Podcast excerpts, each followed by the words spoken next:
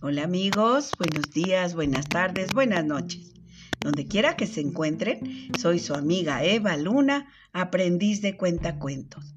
Quiero abrazarlos a la distancia con un cuento titulado El lobo y la cigüeña. Y dice así.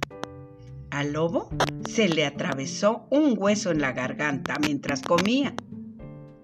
Fue a ver a la cigüeña y le dijo que si le quitaba el hueso de la garganta, le daría una recompensa.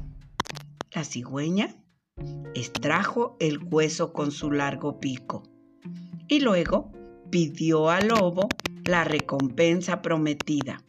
Pero el lobo respondió, ¿acaso te parece poco que te perdone la vida?